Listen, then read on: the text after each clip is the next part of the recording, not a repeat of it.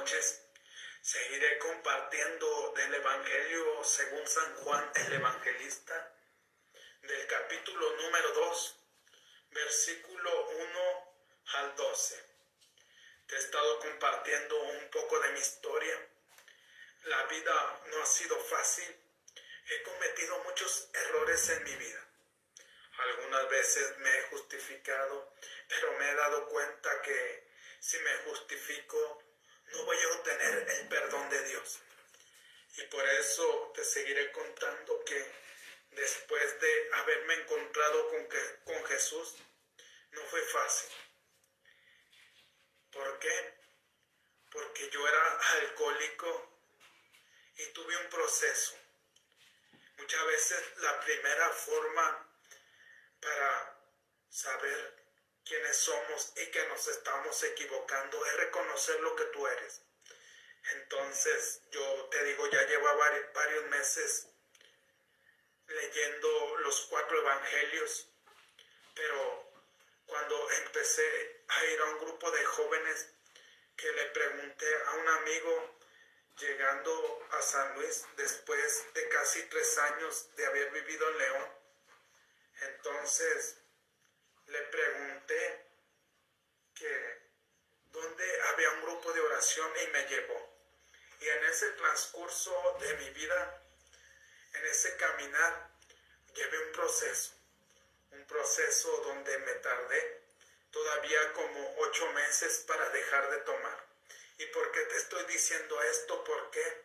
Porque muchas veces queremos que nuestra vida se transforme rápidamente Queremos que Dios es como un mago y, y que nos dé un milagro rápidamente y las cosas no son así. Yo llevé ese proceso, yo iba al grupo de oración los sábados, yo en ese tiempo tenía 19 años. Yo iba, llegaba aquí con, con mis amigos del barrio, de la banda, y me decían, el padrecito que que el, hermano que ya los iba a, confesar y me decían, ya no tomas, ya te pegan, te regañan. Y, y yo le decía, no, nadie me pega, nadie me regaña. ¿Por qué? A ver, tómate una cerveza y me daban una cerveza y con una cerveza que me dieran, otra vez yo me ponía hasta atrás. No llegaba hasta el otro día a mi, a mi casa y una vez mi mamá en paz descanse me dijo, ¿de qué sirve que vayas a la iglesia si no cambias? ¿De qué sirve que vayas ahí si eres igual o peor? Y esas palabras penetraron mi corazón, penetraron mi mente y desde ahí, te digo, fue un proceso de ocho meses para dejar totalmente de fumar, de tomar, perdón, de tomar. Pero Muchas veces queremos que las cosas se hagan tan rápido y las cosas no son así. Por eso hoy te quiero compartir otra vez del Evangelio según San Juan.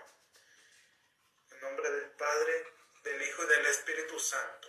Yo, mi comisión fue en la Iglesia Católica y yo no te quiero decir, vete a la Iglesia Católica, no. O sea, yo te quiero decir que si la iglesia donde tú estás te sientes a gusto, te sientes con paz, sientes que el pastor, el sacerdote que está ahí ministrando, te lleva a Dios y es congruente con lo que hace, quédate allí y sé un cristiano auténtico. que es un cristiano auténtico? Una persona que donde quiera que va, deja, deja huella, que donde quiera que él se para, deja un mensaje sincero, mensaje humilde de, del Evangelio de Dios.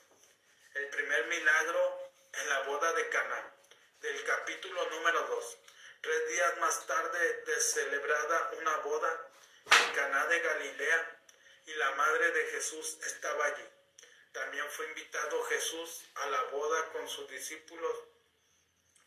Tres días más tarde dice aquí, la escritura, el capítulo, el versículo 1 y versículo 2 del capítulo número 2, dice que fueron invitados a una boda. Yo esa boda era una boda de alguien cercano a Jesús o era una boda de un familiar cercano a María o a Jesús o de alguno de los discípulos. Y Jesús fue allí para santificar el matrimonio, para santificar las fiestas, para que tú te dieras cuenta que no, que no es malo tomar, porque muchas veces pensamos que el vino es malo, el vino no es malo. Tú te puedes tomar a lo mejor una o dos cervezas diarias o una copa diaria, pero ya si tomamos cuatro, cinco, seis y tomamos diariamente hasta ponernos borrachos, entonces allí ya es malo. Por eso te digo, esa boda al que fue invitado Jesús quizás era de un familiar muy cercano. Y estamos hablando que en ese tiempo una boda duraba de 5 a 10 a una semana. Y hoy en día la persona que hace boda y luego hace tornaboda, la miramos excelente, la miramos como una persona que tiene mucho dinero. Imagínate tú una boda en el tiempo de Jesús, una boda donde estaban esos cinco días en ambiente, donde estaban tomando, donde quizás hacían muchas, muchas cosas.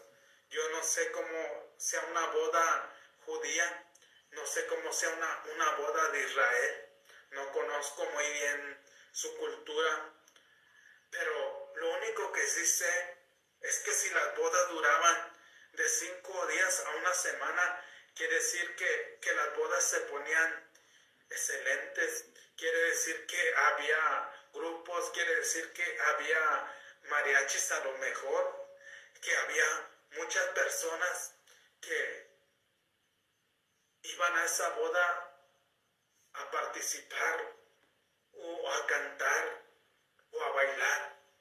No lo sé. El versículo número 3 dice, sucedió que terminó el vino preparado para la boda y se quedaron sin vino. Entonces la madre de Jesús le dijo, no tienen vino. El versículo número 4 dice, Jesús le respondió, mujer, ¿por qué te metes en mis asuntos? Aún no ha llegado mi hora. Aquí se les termina el vino. Quiere, decir que ya llevaban varios días en ambiente, ya, ya llevaban varios días de fiesta, pero en el momento más oportuno quizás, al tercer día, al cuarto día, se les acaba el vino. Entonces Jesús, la madre de Jesús, va y le dice a su hijo, no tienen vino. Y Jesús le responde, mujer, mi hora todavía no llega, porque tú te metes en mis asuntos si mi hora de hacer milagros no ha llegado. Muchos tratan de decir que Jesús despreció a su madre y no es así. Si tú te vas a la traducción del, del griego, te vas a dar cuenta que era una forma amorosa de cómo los hijos se referían a sus mamás para de respeto para que ellas se sintieran alegres, contentas de que su hijo lo, la, la estaba respetando, pero muchas veces en otras religiones dicen que, que Jesús había despreciado a su madre. ¿Cómo crees tú? ¿Cómo crees que el maestro de maestros, el hombre más sabio, el hombre más astuto, más inteligente, el hombre que ha transformado el mundo desde hace miles de años. ¿Cómo crees que iba a despreciar a su mamá si su mamá era lo más importante para él? Pero su madre dijo a los sirvientes, hagan lo que él les diga. Había allí seis recipientes de piedra de los que se usan los judíos para sus purificaciones de unos 100 litros de capacidad cada uno. Jesús en el versículo 7 les dice, Jesús les dijo, llenen de agua esos recipientes y los llevaron hasta el borde. Pero muchas veces pensamos que el vino es solamente alcohol. Aquí también Jesús se está diciendo que cuando falta el vino, cuando les faltamos el respeto a nuestros papás, que cuando falta el vino es cuando no sabemos combinar, no sabemos convivir como familia, es cuando no sabemos eh, servir a los demás, que cuando falta el vino es cuando juzgamos a las otras personas, pero cuando tú tienes todo preparado, cuando tu vida está preparada para que Dios haga un milagro, porque muchas veces la gente piensa que Dios no lo escucha. Y sabes que muchas veces no sabemos pedir. Y aquí es claro ejemplo de que la mamá de Dios, de que María, ella supo cómo pedirle a Jesús. Y ella fue, eh, fue específica con lo que quería. Y por eso ella les dijo a los sirvientes, hagan lo que Él les diga. Entonces había allí seis recipientes de piedra de los que usaban en ese tiempo para la purificación de unos 100 litros de capacidad cada uno. Por eso te vengo diciendo, si tú quieres obtener un milagro, si tú quieres obtener gracia de Dios, entonces prepara el camino. Prepárate, como te comentaba al principio, para mí fue un proceso. No fue de la noche a la mañana que yo dejé de tomar. Empecé a preparar la tierra, empecé a prepararme, empecé a preparar mi corazón, empecé a sanar mis heridas, empecé a perdonar, empecé a perdonarme, empecé a perdonar a los demás. Y ya cuando mis tinajas estaban listas, entonces ahora sí viene el maestro y le dice, tus tinajas están listas Jesús, es momento de sanarte de toda raíz del alcohol. Es momento de liberarte de esas cadenas del alcoholismo, del alcohol que tú llevas. Es momento de, de liberarte y que tú rompas totalmente esas ataduras. Por eso, como te vengo diciendo, si tú no te preparas, si no preparas tu tinaja, que es tu vida, que es tu cuerpo, que es tu corazón, que es tu mente, entonces no va a ser fácil que, que Jesús te haga un milagro o que Jesús haga un milagro en tu familia. Dice que Jesús les dijo, llenen de agua sus recipientes y los llevaron, los llenaron hasta el borde. Es el capítulo número 7. En número 8, saquen ahora, les dijo, y llévenle, llévenle al mayordomo, y ellos se lo llevaron. Después de probar el agua convertida en vino, el mayordomo llamó al novio, pues no sabía de dónde provenía, a pesar de que lo sabían los sirvientes que habían sacado el agua. Entonces Jesús les ordena, ya que todo está listo, ya que las tinajas están listas de agua, entonces llénalas hasta el borde llénalas hasta arriba, pero saca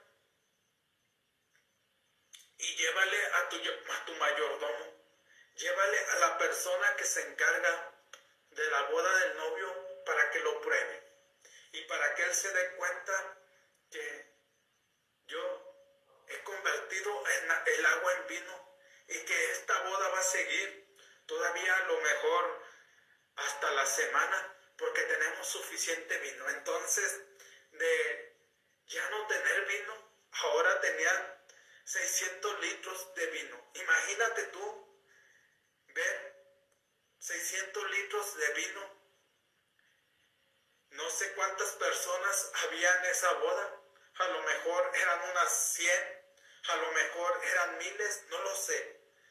Porque como te vengo comentando yo no sé cómo son las bodas de los judíos, no sé cómo se preparan ellos, sé cómo son las bodas de los católicos, esas sí las conozco porque he ido varias veces.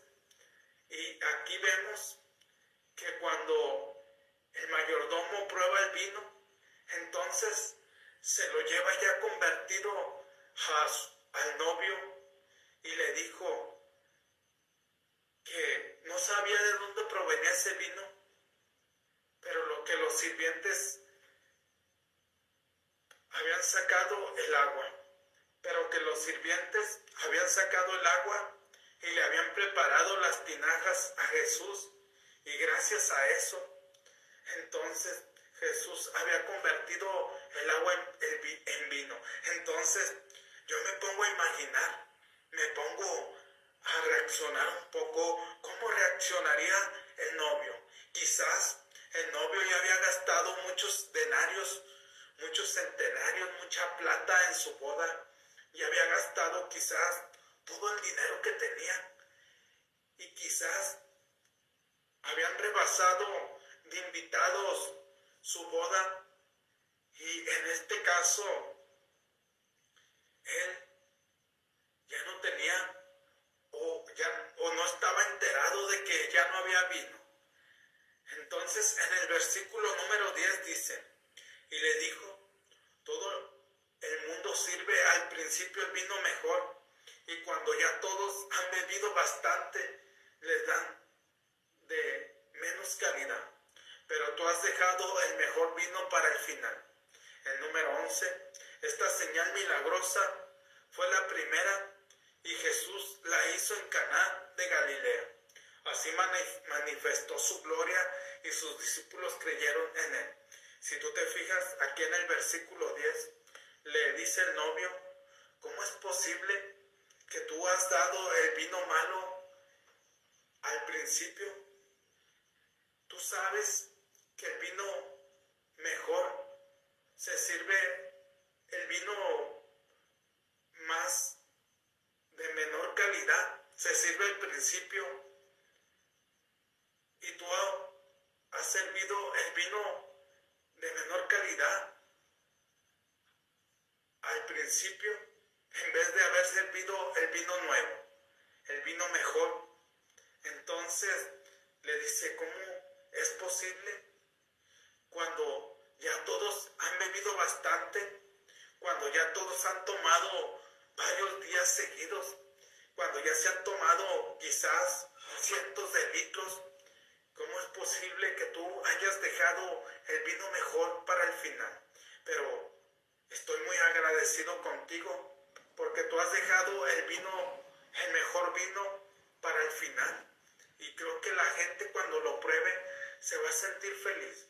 ¿Por qué? Porque están probando un buen vino, porque, porque están probando el mejor vino que yo tengo. Pero gracias a que Jesús había obrado, gracias a que Jesús, a que la madre de Jesús se había dado cuenta que ya no tenían vino, que se les había acabado el vino. Y quizás el vino era una expresión, era una forma de, de sentirse felices, era una forma de, sentir, de sentirse excelente en ese tiempo y por eso el vino era muy importante en las bodas. Entonces dicen que Jesús fue la primera señal milagrosa que hizo. Entonces cuando Jesús la hizo en esas bodas de Caná y él manifestó que él era el hijo de Dios, él manifestó que él podía hacer los milagros que él quería, porque él era Dios en Jesús entonces sus discípulos creyeron en él. Cuando ellos vieron su esplendor, cuando ellos vieron su gloria, cuando vieron que él en verdad era el enviado, era el profeta, era la persona que iba a venir, que se había anunciado en el Antiguo Testamento. En el número 12 dice, Jesús bajó después a Cafarnaún con su madre, sus hermanos y sus discípulos y permanecieron allí solamente algunos días. Aquí, esta cita muchas veces causa controversia. ¿Por qué? Porque muchos de nuestros hermanos en espera de otras religiones hablan de que María tenía otros hijos. Y aunque María hubiese tenido otros hijos, el primer hijo fue por el Espíritu Santo que se encarnó en María. Y así fue como nació Jesús. Y aunque te digo que María hubiese tenido otros hijos, quiere decir que cuando tuvo a Jesús, aún así, ella era virgen, no había conocido varón, nunca había estado con José. Y, por eso, como te digo, esta cita causa mucha controversia, porque aquí dice que bajaron a Cafarnaún sus hermanos, pero no menciona si eran sus hermanos hijos de José, hijos de María, sino en aquel tiempo a los, a los primos, a los primos muy allegados a su familia, se le llamaba hermanos. Y dice que también estaban sus discípulos y permanecieron solamente unos días en esa boda. Yo quiero pensar que Jesús estaba allí y no menciona la Biblia si él tomaba en ese tiempo empezó a tomar vino, pero yo creo si tomaba vino Jesús. ¿Por qué? Porque cuando dice, yo soy el vino que ha bajado del cielo, yo soy la sangre que tú vas a tomar como vino, pero esto causa mucha controversia. ¿Por qué? Porque muchas veces cuando nosotros vemos a una persona que va a la religión y alguna vez lo vemos tomando, entonces lo empezamos a criticar, nos lo empezamos a comer y empezamos a decir, ¿de qué sirve que vaya a la iglesia si esa persona está tomando vino? Te vuelvo a repetir, el vino no es malo, lo malo es cuando abusamos del alcohol, eso es lo malo. Lo malo también es cuando el vino nos toma a nosotros y somos malacopas y andamos buscando problemas aquí y allá. Pero lo más importante de, esta historia, de, estas, de este capítulo, es que si Jesús iba a las bodas para santificarlas, si Jesús iba al matrimonio para santificarlo, entonces quiere decir que cuando tú como familia que cuando tú como esposo esposa tienes a Jesús en tu vida y lees la palabra de Dios, pero no solamente leerla, sino llevarla a cabo. No te voy a decir, todos los que vamos a la iglesia somos pecadores y muchas veces no, no llegamos a ese pecador justo que la Biblia menciona, que es la persona que peca siete veces al día. Entonces yo digo, no, yo peco miles de veces al día. Yo me equivoco miles de veces al día. Pero aquí lo más importante no es pecar. Lo más importante es cómo te justificas tú. Es cómo te humillas o cómo te saltas ante Dios. Si tú le dices, Dios mío, he pecado contra el cielo y contra ti. No merezco llamar mi hijo vuestro. Tenme como al hijo pródigo. Me he equivocado tantas veces, he cometido tantos errores, pero te pido que me perdones. Te pido, Señor, que me des tu gracia, que me des tu humildad y que perdones tú mis faltas. Y por eso te invito a que tú comprendas este versículo, estos capítulos número 2, del versículo número 1 al 12, que tú los grabes en tu mente.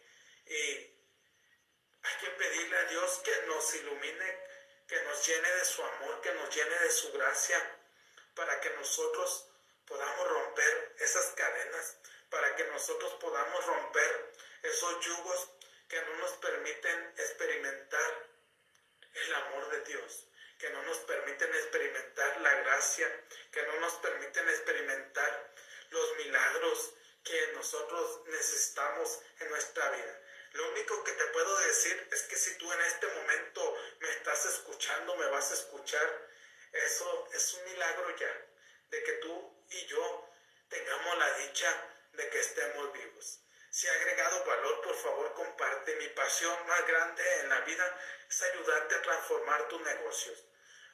Buenas noches, buenos días, buenas tardes, depende de dónde te encuentres. Te saluda tu amigo Jesús Monsiváis. En nombre del Padre, del Hijo y del Espíritu Santo.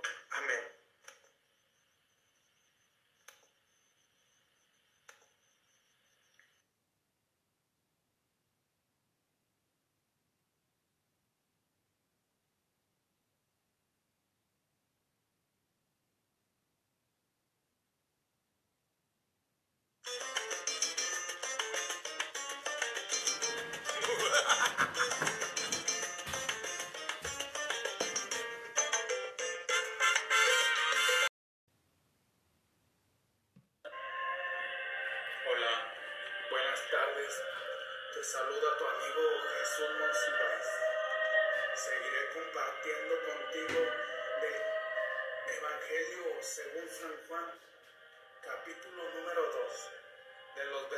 versículos del 13 al 25.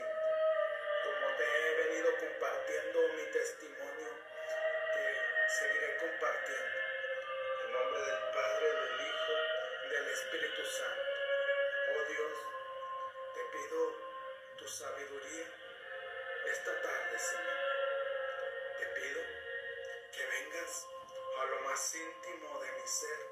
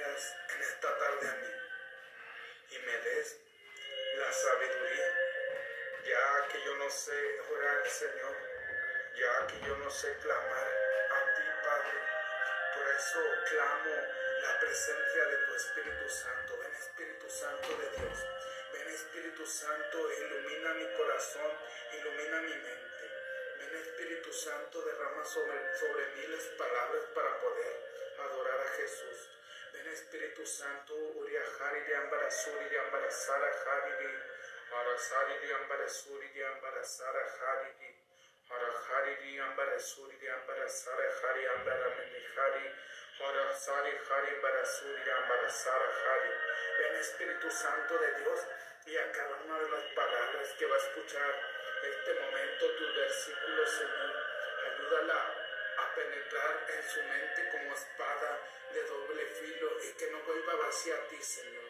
Que tu palabra transforme a todas las personas que van a escuchar estos versículos que son tuyos, Padre. Ya que sin ti yo no soy nada, ya que sin ti mi sabiduría se acaba, ya que sin ti, Padre, mis fuerzas se acaban. Por eso te pido la gracia de tu Espíritu Santo. Ven, Espíritu Santo de Dios, mi mente, ven, Espíritu Santo, y dale claridad a mis palabras. Ven, Espíritu Santo, y dale claridad al mensaje que quiero compartir con los demás. Ven Espíritu Santo, ven, ven Espíritu de Dios. Uridian Barasara Haridi, Harasuri Ambarasari, Ambarahari, Ambarasuri, Ambarasari, Harahari, Ambarasuri, Ambarasari, Hari, Ambarasá. En esta tarde, Señor Jesús, me pongo en tu presencia para seguir compartiendo tu mensaje. No mi mensaje, Señor, porque como he venido comentando, tú eres un Dios de vivos. Tú no estás muerto, tú estás vivo en todas las personas que te dan la gloria, que te dan la honra. Por eso hoy quiero seguir compartiendo tu evangelio, Señor. Evangelio según San Juan, versículo 13 al 25. Se acercaba la Pascua de los judíos y Jesús subió a Jerusalén. Encontró en el templo los vendedores de bueyes, ovejas y palomas y a los cambistas sentados detrás de sus mesas. Hizo un látigo de cuerdas y los echó a todos fuera del templo. Junto con las ovejas y los bueyes, derribó las mesas de los cambistas y desparramó el dinero por el suelo. Aquí Jesús está hablando de la Pascua. La Pascua la, instituyó Moisés en el Antiguo Testamento. La Pascua, la preparación de los judíos y en ese tiempo Jesús subió a su templo, subió a Jerusalén y se dio cuenta que había vendedores que estaban vendiendo bueyes, ovejas y palomas. Y fue lo que le repudió a Jesús. ¿Por qué? Porque desde entonces los, los saduceos, los fariseos, los maestros de la ley venían haciendo eso. ¿Por qué? Porque ellos recibían una parte de cada uno de los vendedores que vendían en ese lugar, ya que ellos vivían como reyes, te he venido compartiendo, conocían la ley al derecho y al revés, pero de nada les servía. Por eso te he venido compartiendo que de nada sirve el conocimiento si no, lo, si no tomas acción. De nada sirve el conocimiento si no le cambias la vida a una persona. Y aquí vemos muy claro que los saduceos solamente estaban viendo por ellos, que los fariseos solamente estaban viendo por, por lo que ellos ganaban, ya que ellos ganaban buen dinero al tener vendedores afuera de la iglesia de Jerusalén, de Dios. Entonces Jesús se enojó. Jesús hizo un látigo de cuerdas y, y los echó afuera a todos. Y hay otros evangelios que dicen, quítense de aquí, raza de víboras, porque está escrito que la casa de mi Padre será llamada casa de oración y ustedes la han convertido en una cueva de bandidos. Entonces Jesús los echó afuera juntos con toda su mercancía, juntos con, con las ovejas y los bueyes, y derribó la mesa de los cambistas y desparramó el dinero por el suelo. Si tú te fijas, en ningún momento Jesús los golpeó. En ningún momento Jesús golpeó a los animales. En ningún momento Jesús golpeó a los bueyes, ni a las palomas, ni a las ovejas. Lo único que él hizo fue sacarlos de allí.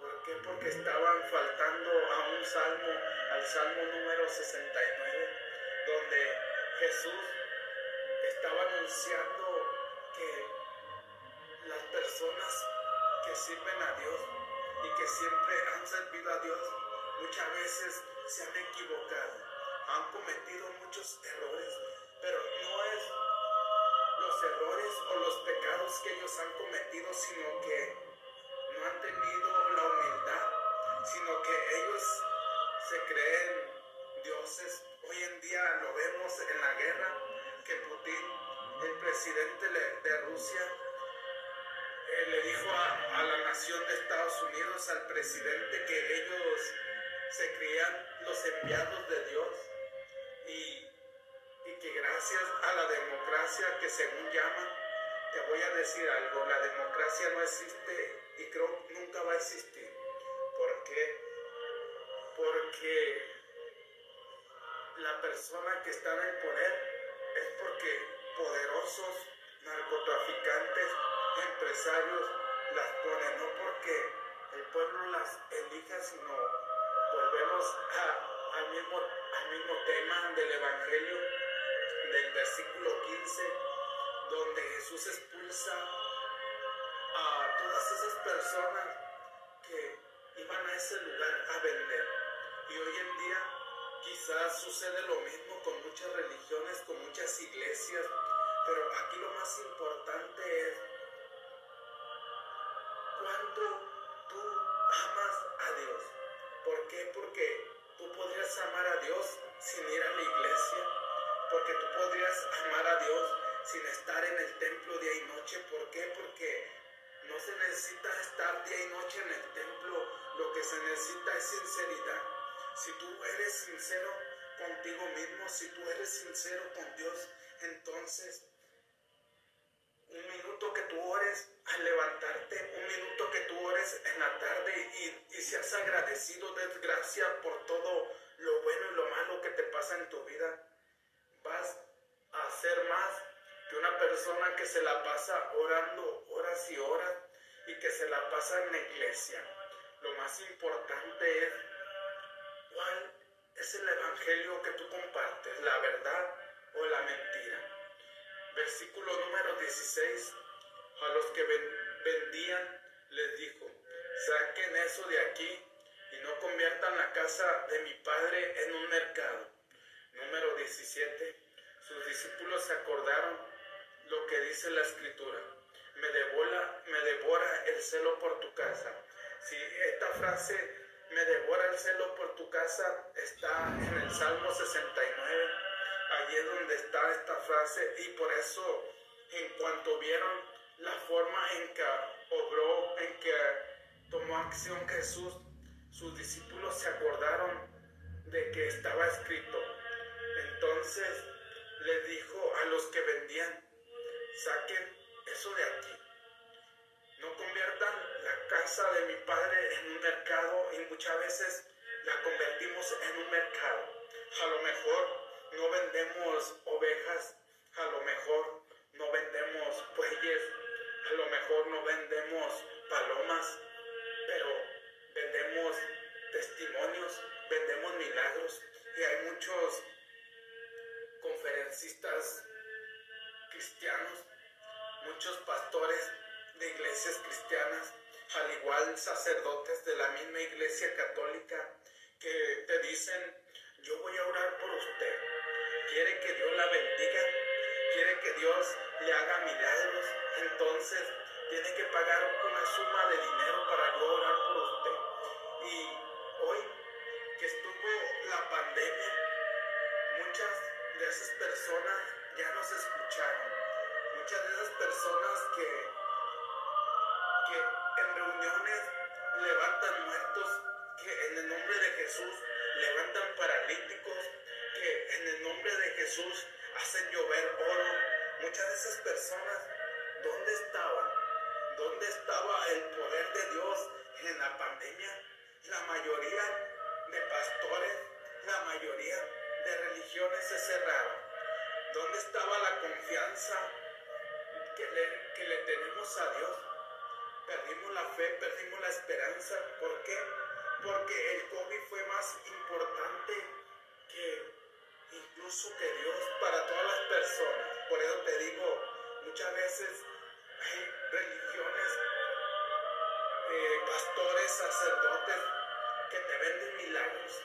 Dios constantemente está haciendo milagros, pero la única forma de recibir un milagro es que tú estés preparado, que, te, que perdones, que perdones a Dios por las veces que pensaste que te hacía daño, por las veces que has pensado que Él castiga, que te perdones a ti mismo por las veces que tú escuchaste a tus papás que te decían, tú eres un tonto, eres un bueno para nada, no sirves para nada.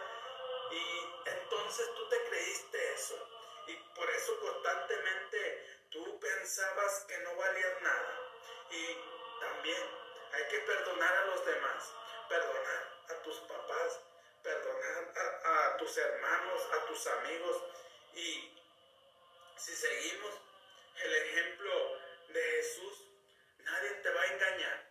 Hoy en día todos hablan del juicio que ha llegado, que Jesús está cerca. Nadie sabe la hora ni el día. Desde el año 30 después de Cristo se ha venido acabando el mundo y estamos en el año 2022 y no se ha acabado. Por eso te digo, muchas personas te venden ideas, te venden cosas que no vienen de Dios. Entonces, los judíos intervinieron. ¿Qué señal milagrosa nos muestras para justificar lo que haces? Jesús respondió, destruyan este templo y yo lo reedificaré en tres días. Si te fijas aquí, los judíos empiezan a intervenir y le preguntan a Jesús que qué señal milagrosa él hace. Ya cuando Jesús había hecho su primer milagro, cuando no había vino que te compartí ayer en las bodas de Cana, para justificar lo que tú haces. Los dueños del mundo, los que se creen dueños de los demás, empiezan a levantar la voz y empiezan a decirle a Jesús, ¿con qué señal tú lo haces? ¿Quién te ha enviado? ¿Por qué haces tales milagros? ¿Y por qué dices tú tales cosas? Que tú eres en verdad el Hijo de Dios, que tú eres en verdad el enviado de Dios en la tierra, o solamente eres un farsante de los que han venido a través de los siglos. Jesús les dijo, destruyan este templo y yo lo reconstruiré en tres días. Entonces ellos pensaron que, que estaba hablando Jesús del templo. Ellos contestaron, ha demorado ya 46 años en la construcción de este templo y tú piensas destruirlo en tres días. Ellos pensaban que, que Jesús se refería al templo, ya que el templo llevaba 46 años y años después ese templo fue destruido. ¿Por qué? Porque no era el templo de Dios.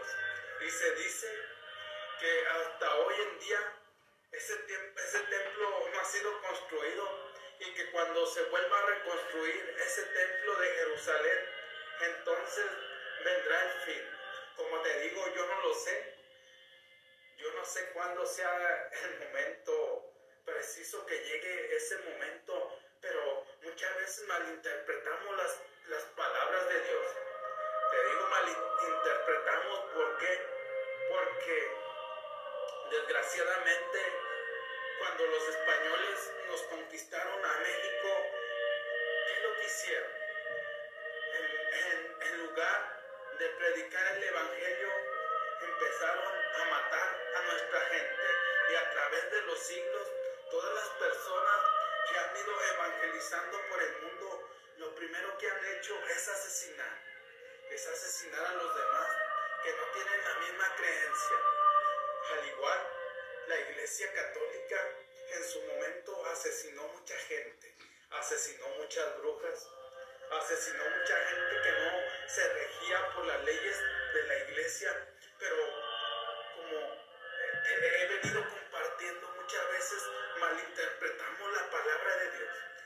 palabra de Dios es amor, como decía San Agustín, ama y haz lo que quieras.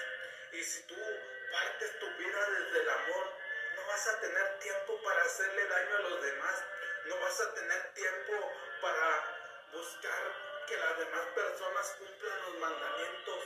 La, la congruencia aquí es que tú cumplas los mandamientos. No ha existido humano más que Jesús que haya cumplido la ley al 100%. Si tú lees cada uno de los profetas, si tú lees la historia de cada uno de las personas que han estado al mando de la iglesia por los siglos de los siglos, todos han cometido errores. Aún el rey David, que era el hombre a los ojos de Dios, que era una persona justa, cometió el peor error de su vida cuando se enamoró de la esposa de Litita y no solo se enamoró de ella, sino que lo mandó al frente de su ejército para que lo mataran y él poderse quedar con la esposa de Litita y de ahí viene su descendencia, porque de ahí, de esa relación, nació Salomón. Como he venido comentando muchas veces, las personas nos quieren decir que hagamos tal cosa y que no hagamos tal cosa. Cada persona, yo pienso que de los siete años en adelante, ya sabe ella lo que hace.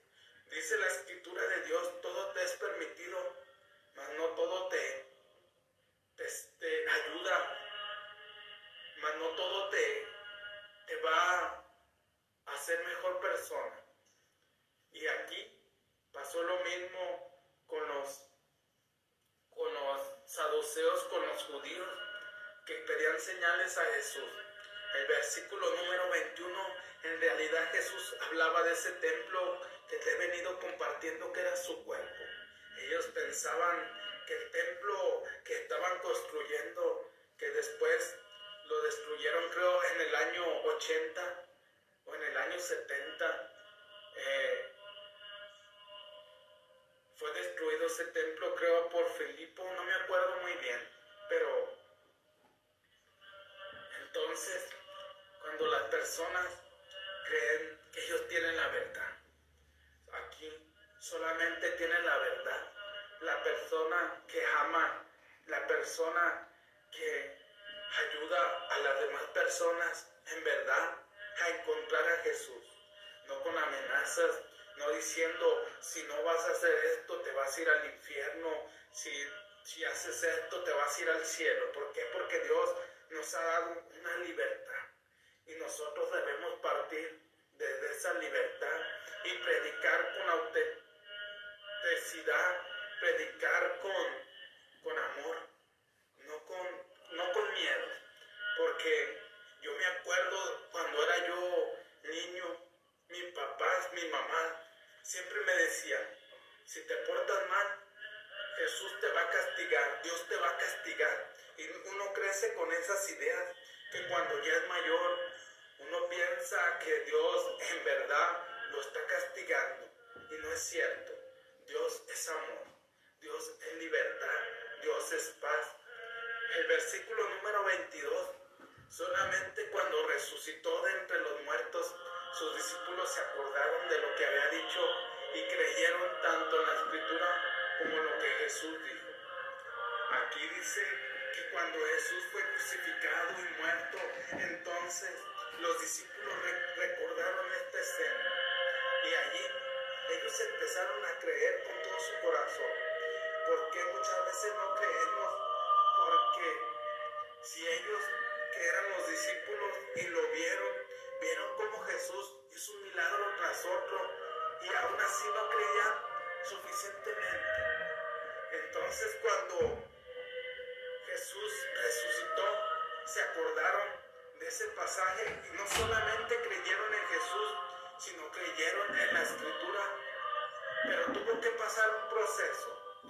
Por eso te he venido compartiendo para que Dios, para que Jesús cambie tu vida, para que la transforme. Debe de pasar un proceso. No es de la noche a la mañana, no es hoy entrego mi vida a Jesús y todo va a ser color de rosa. Te digo esto porque, porque así me pasó a mí. El día que yo le entregué mi vida a Jesús, yo dije, ya, mi vida va a ser color de rosa, pero, oh, sorpresa vinieron más problemas. Sino que los problemas estaban allí. Pero como yo no tenía la, suficiente conciencia, no me daba cuenta que esos problemas estaban ahí. Y hasta que mi conciencia se abrió, hasta que mi mente se abrió, entonces vi que esos problemas estaban allí. Por eso hay una cita en Eclesiático 2.1 si has decidido acercarte al Señor, prepárate para la prueba. Si tú te acercas a Jesús, prepárate cada día, porque las pruebas van a ser difíciles. Yo he tenido muchas pruebas, muchas pruebas que me han tirado al piso, que me han desafiado a mí mismo, muchas pruebas que te iré compartiendo, muchas de esas, de esas pruebas dolorosas que en algunas ocasiones me han me han hecho alejarme de Dios y querer vengarme de las personas que me han hecho daño y que han hecho daño a mi familia. Versículo número 23. Jesús se quedó en Jerusalén durante la fiesta de la Pascua y muchos creyeron en él al ver las señales milagrosas que hacía. Pero Jesús no se fiaba de ellos, pues los conocía a todos. Dice aquí que Jesús se quedó en Jerusalén durante la fiesta de la Pascua. ¿Por qué? Porque ya te he venido compartiendo que la Pascua era parte de la transformación del pueblo de, Dios, era parte de, purificar sus pecados con hierbas, amargas. Y, y por eso Jesús se quedó allí. ¿Por qué? Porque ya lo había instituido el profeta Moisés ya lo había instituido Moisés y la ley la seguían los judíos. Seguían algunas leyes, pero la más importante que era amar a sus enemigos, que era amar a, a sus amigos, amar a cada una de las personas que iban a estar a su cargo, no lo hacían. Amar a Dios sobre todas las cosas no es fácil. Amar a Dios sin, conveniencia. ¿Por qué? Porque muchas veces buscamos el hacer una iglesia. Si yo Jesús Monsiváis, yo construyo una iglesia, en algunos años me haré millonario. ¿Por qué? Porque desgraciadamente en las religiones hay muchos intereses económicos, pero aquí lo más importante es predicar el Evangelio gratis. Si has aprendido gratis, predícalo gratis. Y si en este caso cuando Jesús predicaba y las personas le daban panes, le daban dinero, pues ya es problema de la gente. Si la gente te da, eso es porque ellos te están dando de corazón, no porque yo les esté diciendo que tienen que dar un diezmo a fuerza.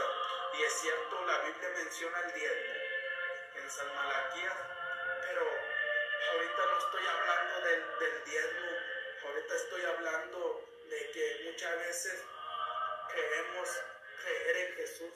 Y en este caso muchos de ellos creyeron en Jesús, pero Jesús no se fiaba de ellos, Jesús no se fiaba de los judíos porque sabía cómo ellos obraban, porque sabía cómo ellos a través del tiempo habían venido matando profetas, habían venido matando predicadores, personas que les hablaban de Dios y Jesús sabía que en cualquier momento él iba a ser asesinado por los judíos y no necesitará pruebas sobre nadie porque él conocía lo que había en la persona. Como te he venido compartiendo, Jesús conoce cada uno de los sentimientos, cada una de las palabras que hay en lo más profundo de nuestro corazón. Quizás podemos engañar a miles de personas, podemos engañar a, a una iglesia completa durante muchos años, pero tarde o temprano la verdad sale a flote. Tarde o temprano la verdad se manifiesta. Y aquí Jesús, Él lo sabía. Él conoce tu corazón, conoce mi corazón. Jesús sabe que yo soy un pecador. Él lo sabe. Él conoce que yo cometo muchos errores, que he, dañado a algunas personas. Él también lo sabe.